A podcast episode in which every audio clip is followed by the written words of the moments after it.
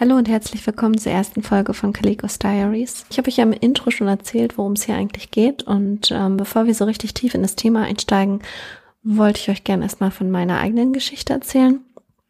Ich denke, das ist nötig, damit ihr versteht, woher vielleicht manche Ansichten von mir kommen oder ähm, ich werde sicherlich auch mal irgendwann Dinge ansprechen und auf diese Folge zurückverweisen und ähm, dann kann man sich das Ganze hier immer noch anhören.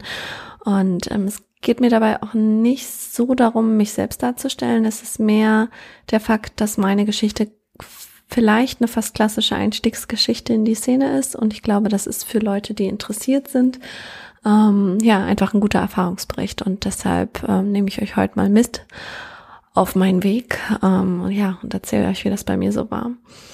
Bei mir ist es so, dass ich mit Mitte 20, da war ich in einer ähm, ja in einer Beziehung schon sehr lange, circa fünf, sechs Jahre, ähm, entsprechende Fantasien hatte, die in die Richtung BDSM gehen. Also das war sehr zahm, ein bisschen Spanking und ein bisschen Bondage, so in die Richtung.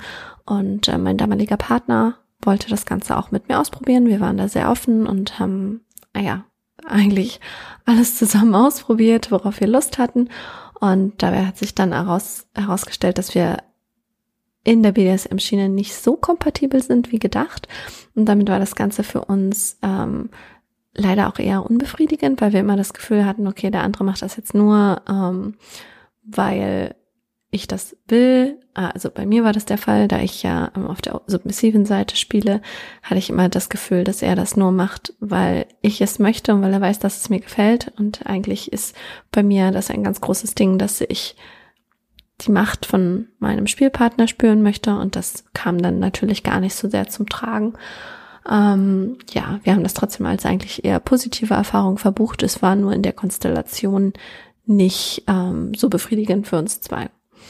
Mm, ich bin eigentlich das erste Mal auf überhaupt BDSM gestoßen beim Lesen. Ich habe zu dem Zeitpunkt sehr, sehr viele Geschichten gelesen, hauptsächlich Fanfictions. Das sind Geschichten, die ja Leute wie du und ich schreiben zu ähm, schon fertig kreierten Universen. Ich führe da immer gerne Harry Potter an. Fast jeder kennt die Harry Potter Geschichte.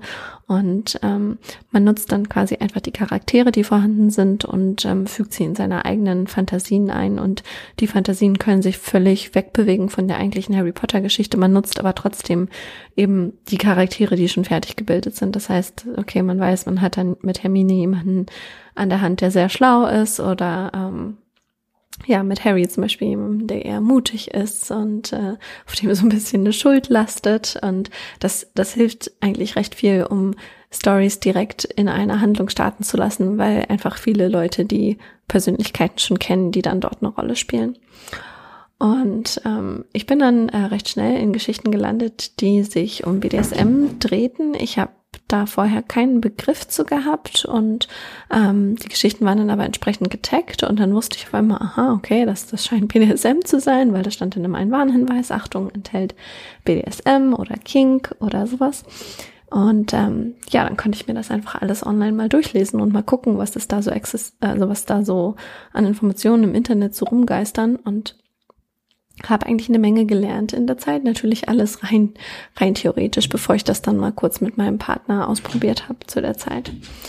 Ähm, irgendwann ging dann die Beziehung aber auch zu Ende und ähm, ja, dann gab es noch einen anderen Partner bei mir, aber ähm, letztendlich war ich dann auch wieder getrennt und ähm, dann habe ich mir gedacht, okay, also wenn ich das jetzt irgendwann mal ausprobieren möchte in meinem Leben, dann wahrscheinlich jetzt, weil ich genau jetzt keinen Partner habe und äh, jetzt könnte ich mir ja jemanden suchen, der quasi auch darauf steht und das einfach mal ausprobieren.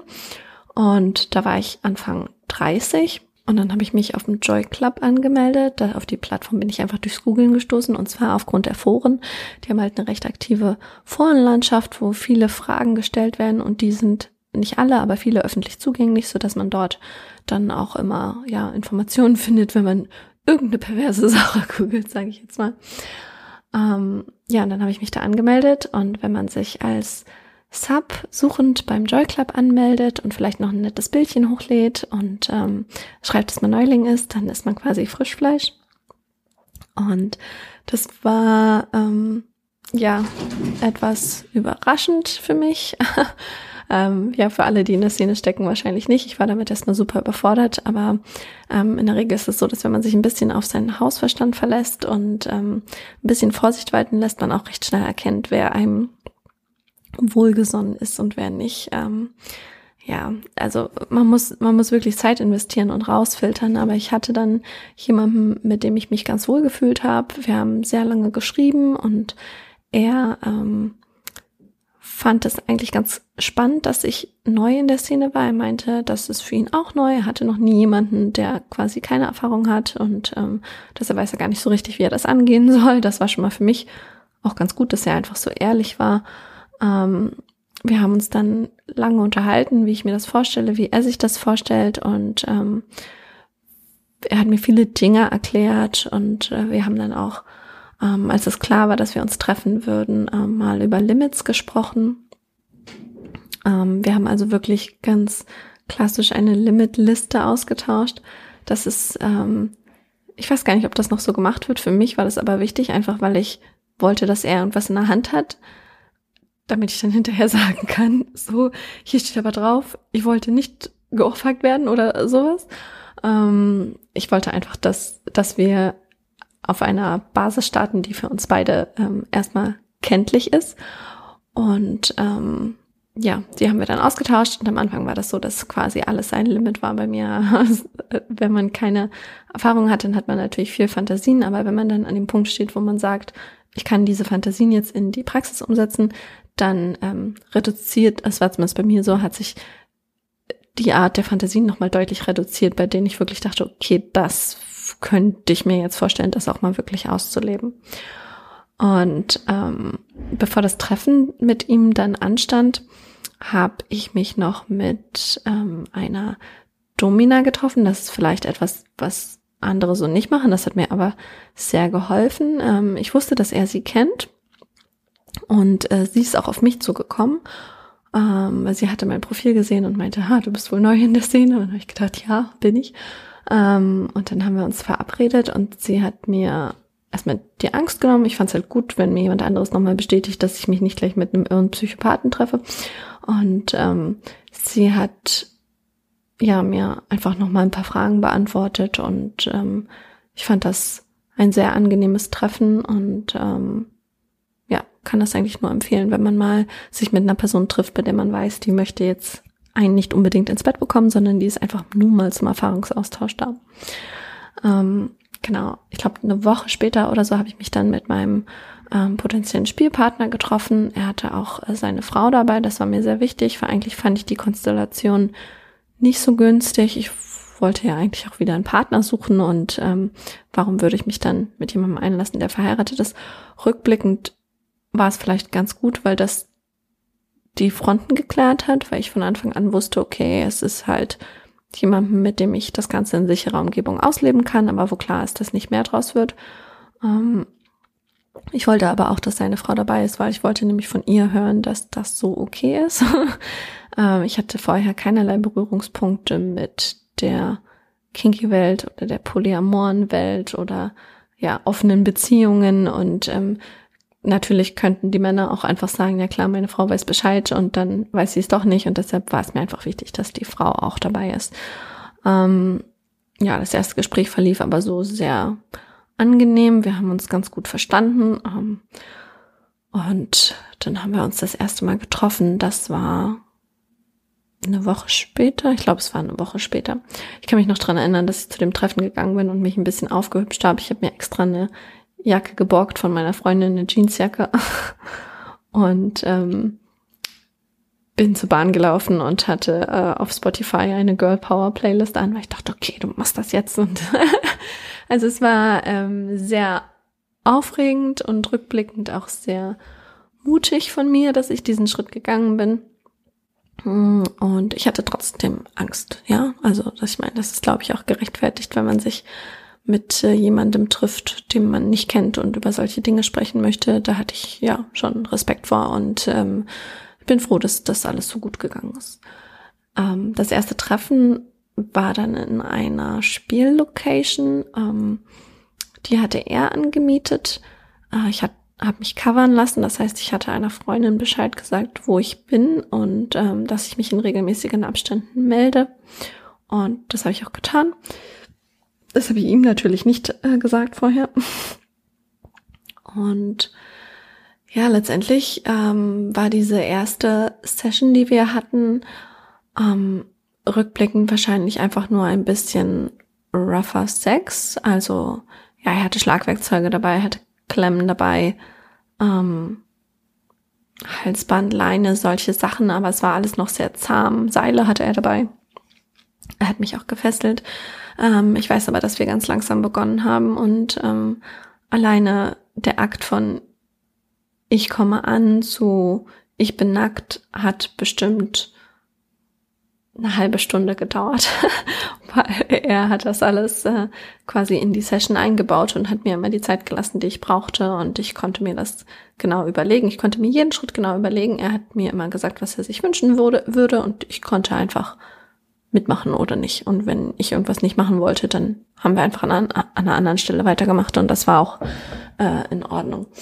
Und ähm, ja, ich weiß noch, dass wir dann nach der Session oder in der Session, keine Ahnung, einfach nebeneinander ähm, auf dem Bett lagen und ich dachte, okay, krass, ähm, er ist normal und ich bin normal und ähm, das hat irgendwie so meine Vorstellung von kinky Menschen sind vielleicht doch alle gestört, die ich einfach hatte, weil ich, ich weiß auch nicht, ob ich so geprägt war, aber es war natürlich mein eigenes Vorurteil das habe ich dann einfach direkt über Bord geworfen, weil ich dachte, nee, wir sind nicht gestört und etwas, was so schön ist und ähm, zwei Menschen so glücklich macht und bei der, äh, bei dem niemand nachhaltig zu Schaden kommt, das kann ja irgendwie nicht nicht falsch sein und nicht verboten sein und es kann auch nicht gestört sein. Und ähm, die Erkenntnis hatte ich dann allerdings erst, nachdem wir wirklich auch richtig gespielt haben.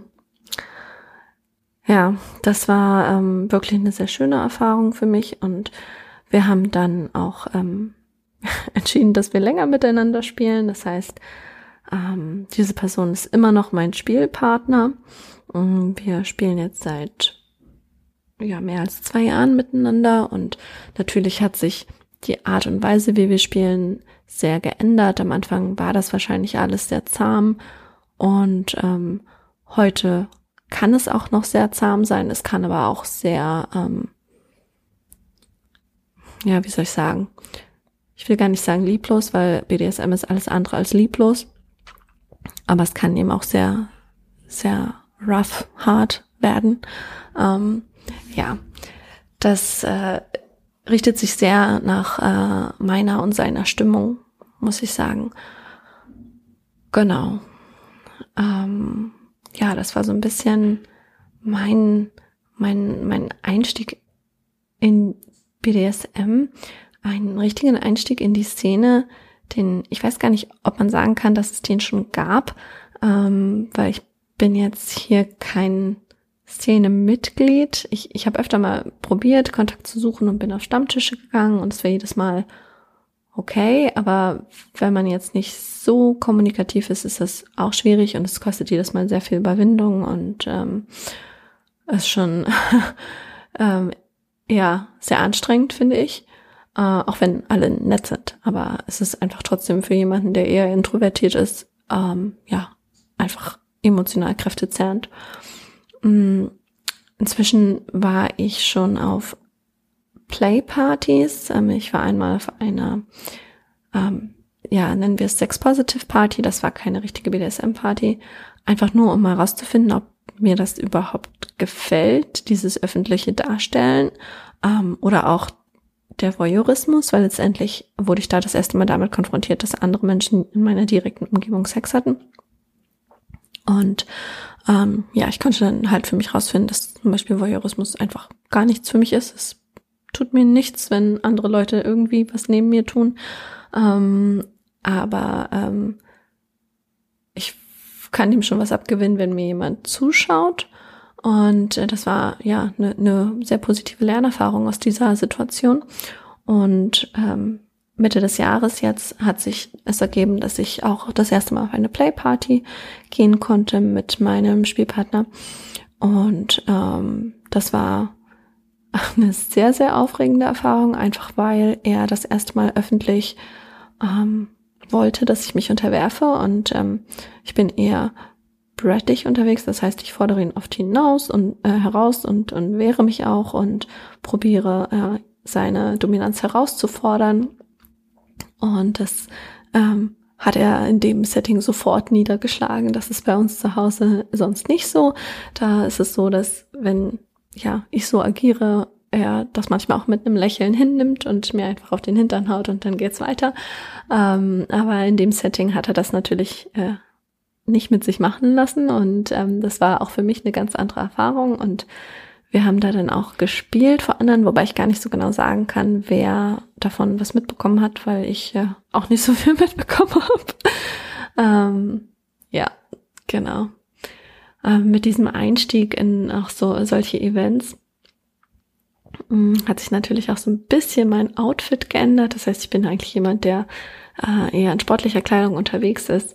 Ähm, inzwischen habe ich auch das eine oder andere Teil, was man aus solchem Event tragen kann, ähm, obwohl ich sagen muss, dass ich jetzt gerade von High Heels nicht so der große Fan bin, aber irgendwie scheint das die, die vorgeschriebene Garderobe für Subs zu sein. Ähm, ja, ich arbeite dann noch an meiner Zuneigung zu den Schuhen. Wahrscheinlich wird sie nie kommen. Genau, aber inzwischen äh, sehe ich mich auch ein bisschen mit anderen Augen. Das heißt, bevor ich in die, bevor ich mich überhaupt gewagt habe, äh, das auszuleben, habe ich mich eher als äh, ja sexuell nicht sonderlich interessiert betrachtet. Ich meine, Sex war okay, konnte man haben, aber es war jetzt nicht herausragend oder so. In dem Moment, wo ich die erste Session hatte, habe ich hatte ich so einen Heureka-Moment, da dachte ich, ach, Mensch, so kann das sein. Und ähm, das hat natürlich mein, mein Weltbild in der Richtung ein bisschen äh, zurechtgerückt, weil ich auf einmal die Faszination der Menschen verstanden habe und dachte, ach Mensch, das kann ja wirklich, wirklich richtig gut sein. Ähm, ja, und das kann Spaß machen und das ist nicht einfach nur etwas, was man tut, weil der Partner es will. Und ähm, ja, und ich habe dann selber auch ähm, auf einmal Interesse entwickelt. Ich habe das Interesse entwickelt, Männer zu befriedigen, einfach weil ich es wollte und nicht, weil sie es wollten. Und ähm, das ist eine Entwicklung, die ich äh, ja sehr schön finde innerhalb der letzten Jahre und mit der ich so nicht gerechnet hätte. Genau, so war das bei mir. Ähm, inzwischen bin ich auch auf Twitter unterwegs, da bin ich ziemlich aktiv unter dem Nick äh, Calicos Diaries. Ich habe auch einen Blog, auf dem ich alles, nicht alles veröffentliche, vieles veröffentliche. Dazu gehören Sessionberichte, ähm, Fantasien, aber auch äh, Kurzgeschichten. Das heißt, ähm, ja, da kannst du gerne mal vorbeischauen und dir ein paar Sachen durchlesen. Vielleicht ist das ein bisschen Inspiration oder auch nicht, je nachdem. Gut, dann ähm, freue ich mich, dass du heute zugehört hast und ähm, ja, bis zum nächsten Mal. Ciao.